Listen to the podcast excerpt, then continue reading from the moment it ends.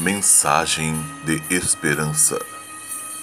Mesmo que seus olhos não vejam solução, que agora tudo pareça impossível, e pense e receba conselhos que não adianta mais, que é melhor partir para outra, não se deixe levar pela dúvida e não desista de nada daquilo que Deus lhe deu ou da luta que Deus lhe permitiu. Está na hora de se aquietar, de haver uma entrega total para Jesus, de se submeter à vontade de Deus, para que o poder de Deus lhe aperfeiçoe na sua fraqueza. Por isso, lute, lute e marche.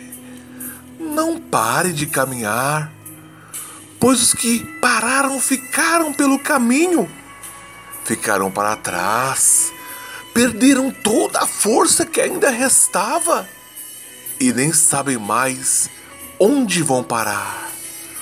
Todavia, aqueles que confiam no Senhor não se abalam com o que os olhos veem e com o que os ouvidos ouvem, mas permanecem firmes, sabendo que o Senhor é quem vai fazer quem vai julgar sua causa, quem vai lhe dar livramento e por fim a vitória.